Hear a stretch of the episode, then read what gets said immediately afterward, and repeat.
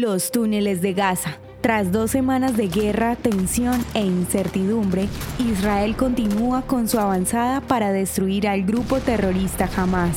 Las fuerzas de defensa israelí han anunciado su segunda fase de operaciones, la incursión militar terrestre en la zona norte de Gaza. Las tropas israelíes buscan tomar el control de una compleja red de túneles construidos en el subsuelo que tienen una longitud de casi 500 kilómetros excavados a profundidades de entre 18 y 30 metros, reforzados con muros y techos de hormigón y que han sido catalogados como la segunda red subterránea de operaciones militares más grande luego de la de Corea del Norte.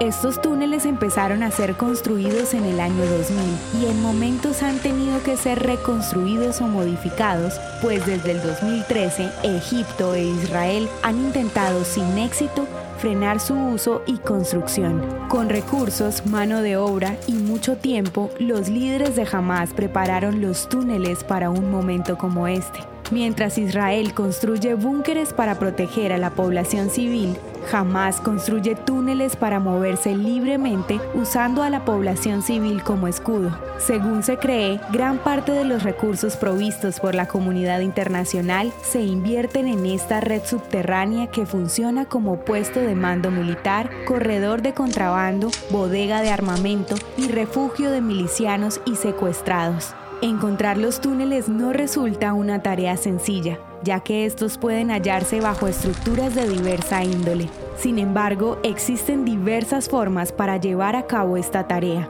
como el uso de radares y otras técnicas de detección que analizan patrones térmicos, firmas magnéticas y señales acústicas. Bombardear los túneles para destruir la infraestructura de Hamas es uno de los grandes retos de las fuerzas de defensa israelí, pues a pesar de conocer su ubicación, una intervención militar resulta compleja por el peligro que representa para la población civil de Gaza. En 2021, Israel finalizó la construcción de una barrera subterránea de hormigón para impedir que los túneles atraviesen la frontera. Según un informe de Wall Street Journal, se estima que jamás ha gastado unos 90 millones de dólares en la construcción de los túneles de Gaza. La historia de hoy merece ser compartida. Piensa en un amigo y envíasela. Contamos contigo para que cada día esta comunidad crezca más. Gracias por hacer parte de Audio Historias de Israel.